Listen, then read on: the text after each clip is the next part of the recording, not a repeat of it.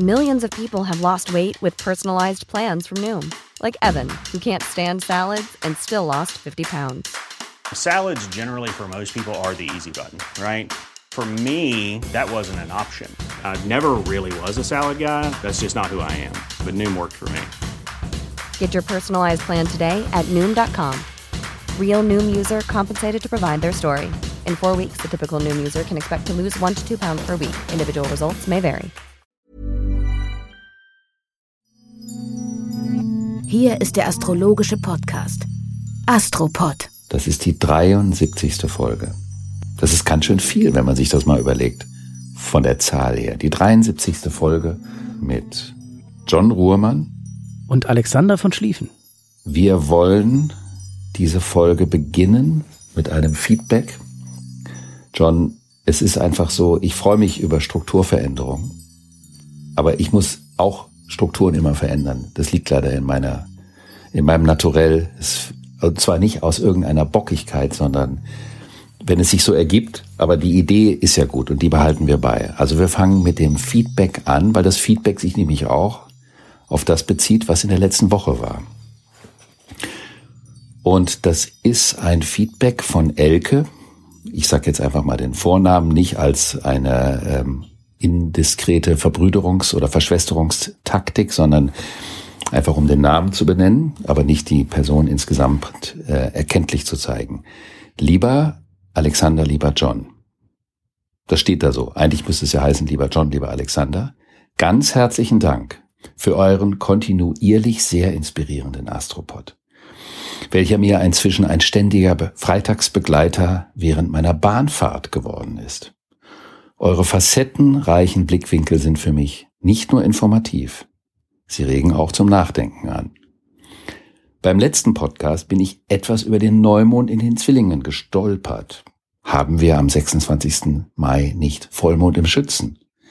Ich nehme an, ich bin nicht die der Einzige mit einer dies bemerkenden Rückmeldung.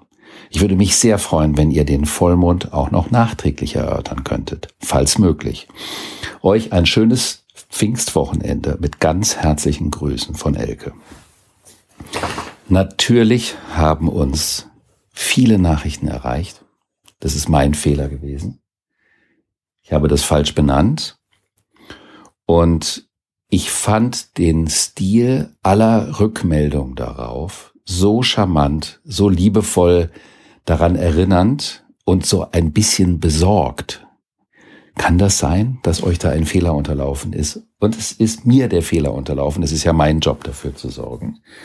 Und selbstverständlich werden wir dieses Thema aufnehmen und ich werde dazu noch etwas sagen. Denn dieser Vollmond war auch eine Finsternis. Es ist nicht so, dass alles, was dazu gesagt wurde, verkehrt war, aber der Neumond kommt später. Also eine Eklipse, wie man so schön sagt. Und eine Finsternis bedeutet, dass wenn man sich das vorstellt, dass man von außen auf die Sonne, die Erde und den Mond schaut, dann könnte man, wenn man sich versucht, das vor dem inneren Auge sichtbar zu machen, zum Beispiel links auf dem Bild die Sonne vorstellen.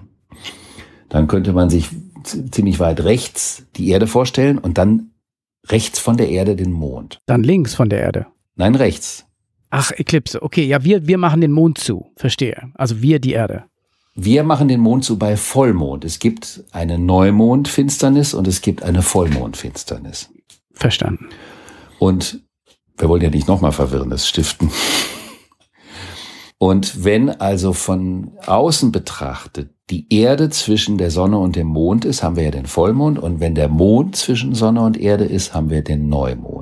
Also Sonne und Mond stehen von der Erde aus gesehen an der gleichen Stelle, aber in diesem Fall ging es um die andere Seite.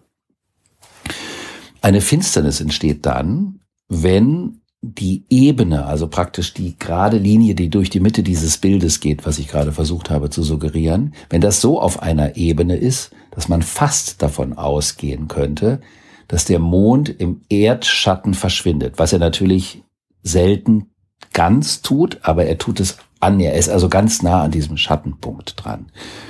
Und die Eklipsen haben dadurch immer eine besondere Bedeutung, weil durch die Verfinsterung das ein Symbol für das Unterbewusste ist. Also der Mond, der ja sowieso das Unterbewusste symbolisiert. Wenn also die Bahn zwischen Sonne, Mond und Erde so ist, dass das nicht ganz gerade ist, also auf einer Ebene, ähm, dann ist der Mond eben voll sichtbar. Und je mehr der in den Schatten der Erde kommt, desto mehr kann man sagen, ist der Mond in seinem eigenen Schatten. Und das bedeutet, dass die Kräfte des Unterbewussten, also dessen, was man mit dem Kopf und dem Verstand nicht greifen kann, umso stärker werden. Und das ist die Bedeutung von einer Eklipse. Und insofern ist es auch völlig in Ordnung, dass wir eine Woche später, diese Eklipse hat ja am 26. stattgefunden, also ein paar wenige Tage vor dem Erscheinen dieses aktuellen Astropods. Und die wirkt sehr lange nach, also die wirkt ein paar Wochen nach. Das heißt also, die Wirkungen von unbewussten hohen Erwartungen wird uns noch die nächsten Wochen begleiten und dadurch gibt es auch immer wieder die Chance zu schauen, dass man vielleicht eine Situation, auch eine Beziehungssituation in einem Augenblick durch unbewusste Situationen überfordert. Das ist also eine kleine Reprise, eine Rückaufgreifung dessen gewesen, was ich in der letzten Astropod-Folge schlicht und ergreifend vergeigt habe. Mal im Ernst, wir haben immerhin 73 Folgen lang fehlerfrei produziert. Und äh, jetzt ist es halt mal passiert.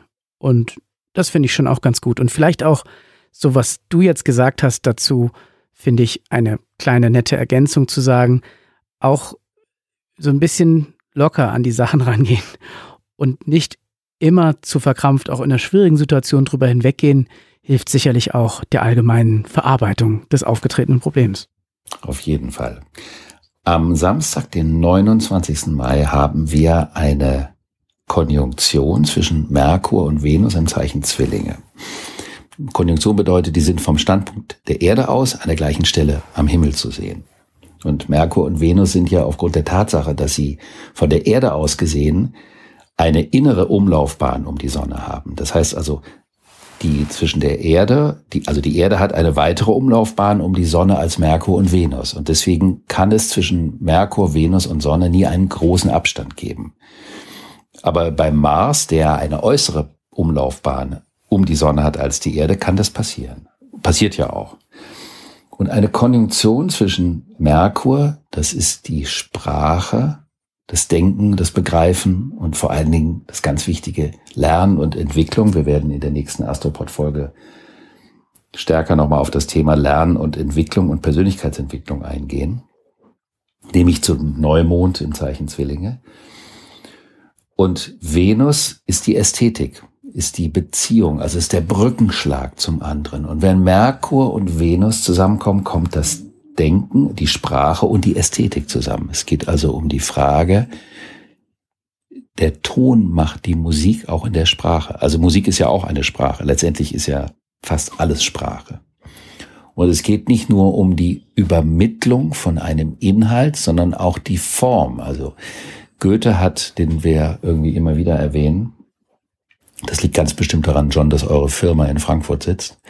Ja, ohne Goethe geht's ja nicht. Es ist ja doch finde ich, recht kulturbestimmt in Deutschland. Also es wird, wird schwierig, weil er einfach so ein umfassendes Oeuvre abgeliefert hat, jetzt mal abgesehen von seiner Farbenlehre, die so ein bisschen ins Leere ging, ist es im Großen und Ganzen schon interessant, mit was er sich befasst hat.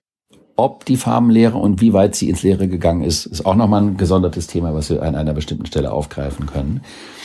Aber er hat ich habe wieder in ein Wespennest gestochen. Da ist mehr dahinter, als ich dachte. Ist ja auch spannend eigentlich. Okay, das, da, da werden wir nachfassen.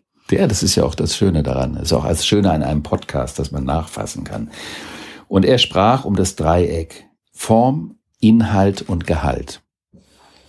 Und das bedeutet, dass man die Form, die darf man ja auch nicht überbewerten. Das ist dann der Ästhetizismus. Das ist ein Thema, was mich seit Wochen sehr stark beschäftigt auch hinsichtlich bestimmter Figuren im 20. Jahrhundert und die Beziehung zwischen Ästhetik und Politik und Radikalität und intellektueller Radikalität und ästhetischer Radikalität, sprengt aber jetzt den Rahmen dieser Folge.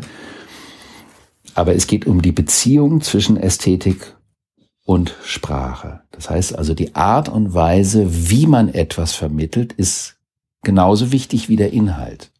Das bedeutet nicht, dass es wichtiger ist, weil es gibt ja auch eine Ästhetik, die über dem Inhalt steht. Dann wird die Ästhetik zum Selbstzweck. Das ist nicht der Sinn dieser Konstellation, sondern Wenn wir uns also in einer konkreten Situation befinden, dass wir Gespräche führen, dass wir Verhandlungen führen, vielleicht sogar, was zu dieser Konstellation auch passt, etwas, was man ja heute selten macht, was aber so schön war, vielleicht sage ich das auch nur, weil ich schon ein Herr fortgeschrittenen Alters bin, wenn man Briefe schreibt, dann geht es ja um den Inhalt des Briefes, es kann um die Gefühle, die Empfindungen gehen, es geht aber auch um die Sprache und dann geht es vielleicht sogar um das Sprachbild. Wie sieht die Schrift aus? Und das ist ein Thema, was in den letzten Jahren auch so ein bisschen verkümmert ist. Also die Bedeutung des Handschriftlichen. Der Ausdruck der Persönlichkeit in der Handschrift und die Ästhetik der Handschrift. Und dieser Themenkomplex wird am 29. Mai zu einer großen Geschichte und man kann sich eben fragen, welche Situationen erfordern einen bewussten Umgang mit der Beziehung von Inhalt und Sprache und Ästhetik. Zum Thema Handschrift kann ich berichten, ich kenne einen sehr bekannten deutschsprachigen Verlag, der alle seine ähm, Bewerber, die ins Team aufschließen, einem graphologischen Gutachten unterzieht. Also keinem astrologischen Gutachten, sondern einem graphologischen Gutachten. Und die sagen, die haben damit noch nie falsch gelegen, quasi die Handschrift zur Grundlage auch eine Einstellung zu machen, quasi als Letztbestätigung. Und ich finde, das passt ganz gut. Ansonsten höre ich so für mich raus, wir sollten uns Zeit nehmen und zuhören beim Argumentieren. Ich glaube, dass in unserer jetzigen Zeit, also gerade für die Verhandlungen, die du erwähnt hast und so weiter, oft zu wenig Zeit ist und zu wenig zuhören und man, glaube ich, nicht wirklich eine Ästhetik ausrollen manchmal kann, um äh, zum gewünschten Ziel zu kommen. Und da bin ich wieder bei beim Leichtnehmen. Ja, das hat auch viel, glaube ich, mit der Verkrampfung zu tun. Und oft leidet da auch der Inhalt drunter. Und ich wünsche mir zum Beispiel für unseren Sommer und auch für den Herbst, gerade in Deutschland, dass über Themen geredet wird und eben nicht nur über, wie etwas gesagt wird. Richtig, aber du hast eine, ein schönes Stichwort gegeben, ähm, was ich noch nie ähm, öffentlich gesagt habe. Als ich so 14, 15 war, habe ich mich sehr intensiv mit Graphologie beschäftigt und auch Bücher gelesen und wollte sogar Graphologe werden, weil ich das so spannend fand. Und wenn man sich einfach mal die Schriften von Menschen anschaut, das Schriftbild, einfach nur, nur das Bild und die Sprache wie eine Kalligraphie sich anschaut und das auf sich wirken lässt, das erzählt etwas. Und das hat was mit dem Abwarten zu tun, was du gerade erwähnt hast, dass man also diese Ästhetik der Schrift auf sich wirken lässt. Und zusätzlich kann man das natürlich eben auch lernen, äh, da eine gewisse psychologische Inhalte rauszulesen. Aber bevor ich mich jetzt hier in meiner Begeisterung für das Thema der Schrift verliere, übrigens apropos in den persönlichen astrologischen äh, Horoskopdeutungen, wenn es um das Thema Merkur geht, sage ich den Menschen ganz oft, dass es ganz wichtig ist, dass man sich wesentliche Gedanken mit der Hand aufschreibt. Und zwar am besten mit dem Füller oder mit dem Bleistift und nicht mit dem Kugelschreiber. Das sage ich jetzt nicht, dass jemand ein schlechtes Gewissen deswegen haben sollte. Aber das Medium und wenn du mit der Hand einen Gedanken aufschreibst und formulierst und den hinterher anschauen kannst und auch deinen eigenen Ausdruck in der Sprache sehen kannst, das macht was. Das hilft, äh, trägt äh, zu der Verinnerlichung des Gedankens oder des Empfindens bei. Am Folgetag wird der Merkur rückläufig.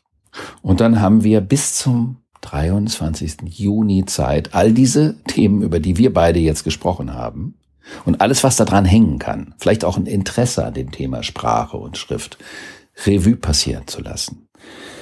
Der rückläufige Merkur, vor dem fürchten sich immer alle Mercury Retrograde. Das ist so der Duktus. Da soll man keine Verträge unterschreiben, man soll keine Elektrogeräte kaufen. Natürlich, Merkur steht auch für das Funktionieren.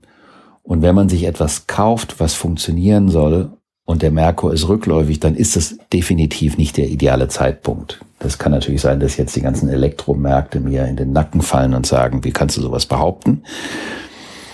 Aber für andere Prozesse des Revidierens, des Überdenkens ist diese Zeit hervorragend. Für mich persönlich fällt diese Zeit in die Phase des Lektorierens des Buches, was ich für den Verlag geschrieben habe. Was total dazu passt. Und ich hoffe, dass wir auch äh, beim Voranschreiten des Jahres auch immer wieder auf das Buch eingehen können und auch mal ein bisschen was testweise hören, ehrlich gesagt. Das wäre schon wichtig, finde ich, dass wir auch hier im Podcast ein bisschen Einblicke in dein Werk bekommen. Zum Beispiel das, was du jetzt gerade gesagt hast. Das wäre eine rückläufige Merkur-Geschichte, dass man über etwas redet und plötzlich sagt, da könnte man ja auch darüber mal nachdenken, dieses und jenes zu tun, was man vorher gar nicht in Augenschein genommen hat, weil man immer nach vorne mhm. denkt. Ich glaube, das wissen ja auch unsere Hörerinnen und Hörer auch mittlerweile, dass ich ja auch ein Freund dieser Rückläufigkeitsphasen sind, wenngleich sie für bestimmte Dinge nicht so ganz geeignet sind, aber sie sind für andere Dinge eben ganz wunderbar geeignet. Am 31. Mai gibt es einen harmonischen Aspekt zwischen Mars im Zeichen Krebs, die Willenskraft, das Handeln, das Agieren oder die Durchsetzung mit dem Planeten Neptun. Und manchmal ist es mit dem Willen und der Wut ja so eine ganz komische Sache. Da bäumt man sich mit einer subjektiven Wut gegen das größere Ganze auf. Man ist ärgerlich, es nervt einen, was alles passiert. Und manchmal ist es auch wichtig, gegen etwas größeres Ganzes vorzugehen, einen Schnitt zu machen, eine Zäsur. Und wenn der Neptun und der Mars und der Neptun steht ja für das allergrößtmögliche Ganze. Also der steht für den Fluss des Lebens. Und wenn Mars und Neptun harmonisch miteinander sind, dann heißt es, die Handlung steht in Einklang mit dem größeren Zusammenhang oder mit dem größeren Fluss des Lebens. Und das kann bedeuten, dass wenn man auf sein Bauchgefühl und seine Intuition hört, dass man die richtigen Entscheidungen fällt und das Gefühl hat, mein persönlicher subjektiver Impuls passt zu dem großen Ganzen. Es klingt so, als müssten Leute darüber nachdenken, gegebenenfalls ihren Job zu kündigen, nachdem sie vorher nachgedacht haben, es dann auch wirklich tun. Es muss aber nicht eine harte Zäsur sein, weil es ein harmonischer Aspekt ist. Also ah, eine, okay. also wenn der Aspekt harmonisch ist, heißt das einfach, es ist nicht kompliziert, eine Entscheidung zu fällen, die mit all den Entscheidungen oder den Energien der unmittelbaren Umwelt in Einklang ist. Ja, für manche Leute kann das ja auch, also das klingt immer schlimm zu sagen, ich kündige meinen Job, aber es kann ja auch enorm befreiend sein und äh, enorm konstruktiv. Ja. Ready to pop the question? The jewelers at BlueNile.com have got sparkle down to a science with beautiful lab-grown diamonds worthy of your most brilliant moments. Their lab-grown diamonds are independently graded and guaranteed identical to natural diamonds, and they're ready to ship to your door. Go to Bluenile.com and use promo code LISTEN to get $50 off your purchase of $500 or more. That's code LISTEN at Bluenile.com for $50 off. Bluenile.com code LISTEN. Absolut. Dann haben wir am 1.6., und das ist ein bisschen in Verbindung mit einer Konstellation von dem 3.6., ein Aspekt zwischen der Sonne und dem Drachenkopf im Zeichen Zwillinge. Am 1.6. und am 3.6., zwei Tage später, ist diese Konstellation harmonisch mit dem Planeten Saturn gestellt. Die Sonne symbolisiert die persönliche Entscheidung. Also was du als John, also wir reden über ein Thema und wir wollen eine Situation verändern oder wir haben in einer Firma oder in einer größeren Situation, sagen wir mal, ein Problem. Und dann frage ich dich, John, was sagst du denn, was würdest du persönlich dazu sagen? Wie würdest du persönlich handeln? Das ist das, was die Sonne symbolisiert. Also nicht dein Wissen um das größere Allgemeine oder deine Fähigkeit aus den Strukturen bestimmte Inhalte abzuleiten, sondern du bist als Mensch gefragt. Und wenn die Sonne mit dem Drachenkopf zusammenkommt, bedeutet das, dass man sich der Verantwortung, die man als Persönlichkeit in seinen Entscheidungen, in seiner Umwelt hat, total bewusst wird. Und das ist eine sehr, sehr schöne Konstellation, finde ich. Jetzt muss man dazu sagen, dass natürlich die Verantwortung etwas ist, die je älter man wird, desto mehr Freude macht sie. Und da ist es gemein, ich bin dir einfach mal zehn Jahre voraus, mein lieber John. Ist es so? Ich dachte, es wäre viel weniger. Und du kennst das auch. Es, Verantwortung veredelt das Leben. Wenn wir keine Verantwortung tragen, dann wir können auch zu viel Verantwortung tragen, das ist klar. Aber wenn wir die Verantwortung an der richtigen Stelle tragen, dann ist es etwas, was die Persönlichkeit reifen lässt und veredelt. Es ist etwas Schönes. Auf jeden Fall ist die Verantwortung, die die bleibt und die einen prägt und begleitet, wenn man sich ihrer bewusst wird. Und sie ist nicht immer leicht, aber deshalb eben prägend. Genau, aber Verantwortung fängt ja auch schon an mit den Menschen, mit, für die du auch persönlich verantwortlich bist oder mit denen du Bindungen eingehst und für die du Verantwortung übernimmst. Das ist ja auch etwas, das ist ja nicht nur schwierig und schwer. Das ist ja auch etwas, was Kraft gibt durch die Verantwortung und das ist das, was ich mit der Veredelung meine. Mhm. Gut. Am 2. Juni wandert die Venus von dem frischen, frühlingshaften, schmetterlingshaften Zeichen Zwillinge in das Zeichen Krebs. da geht es um die Frage in den Beziehungen Venus geht es nicht nur darum, was mir gefällt, was praktisch ist, was auf einer bestimmten Ebene auch ästhetisch passen könnte, sondern es muss seelisch stimmen. Venus im Krebs bedeutet die Entscheidungen für Menschen, für das Miteinander oder wie die Art und Weise des Miteinander gestaltet sein soll. Die muss nicht äußerlich und nicht materiell und nicht pragmatisch und nicht berechnend stimmen, sondern sie muss seelisch, emotional stimmen. Ist also ein schöner Aspekt, um zu merken, mit wem kann man sich so umgeben, dass es seelisch nährt. Das ist also ein auch emotional kräftigt und nicht einfach nur nett und interessant oder so ein bisschen reizvoll ist. Ich glaube, dass ganz viele Menschen sich zu wenig für ihr Umfeld positiv oder negativ entscheiden, weil es ist ja doch schon so, also zumindest ich kann für mein Leben sagen, dass sehr viele Menschen, mit denen ich mich umgebe, mein ganzes Leben geprägt haben. Und manchmal hätte ich früher auf die Idee kommen sollen, mich also mit negativen Menschen nicht zu umgeben. Das hätte auch sehr geholfen.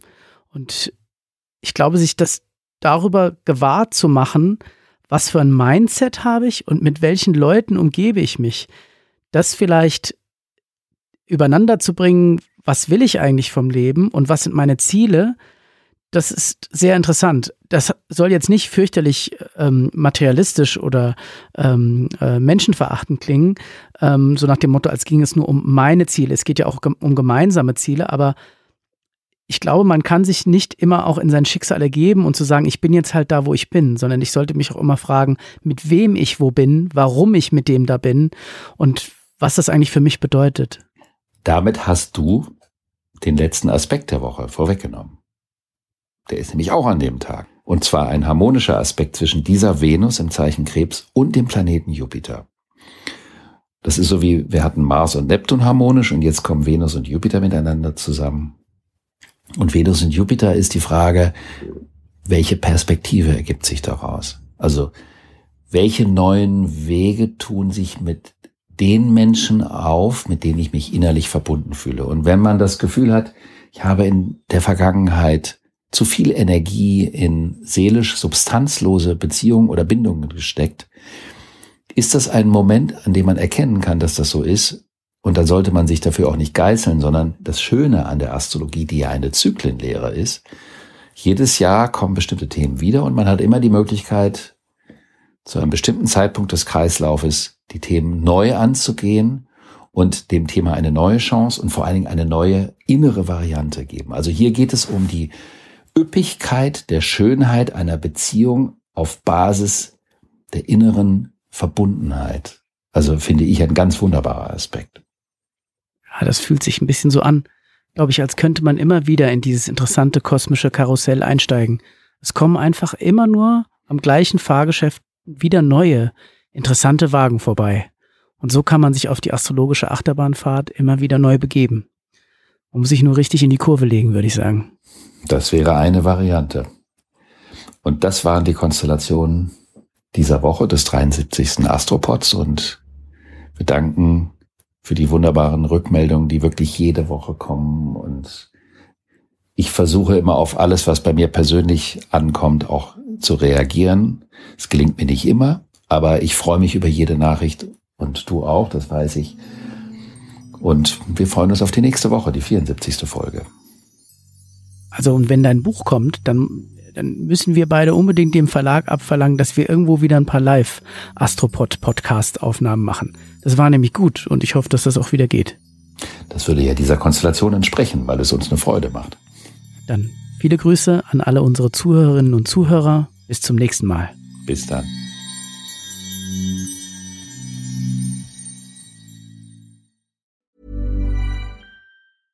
Hey, it's Paige DeSorbo from Giggly Squad. High quality fashion without the price tag. Say hello to Quince. I'm snagging high-end essentials like cozy cashmere sweaters, sleek leather jackets, fine jewelry, and so much more. With Quince being 50 to 80% less than similar brands. And they partner with factories that prioritize safe, ethical, and responsible manufacturing. I love that. Luxury quality within reach. Go to quince.com slash style to get free shipping and 365 day returns on your next order. Quince.com slash style.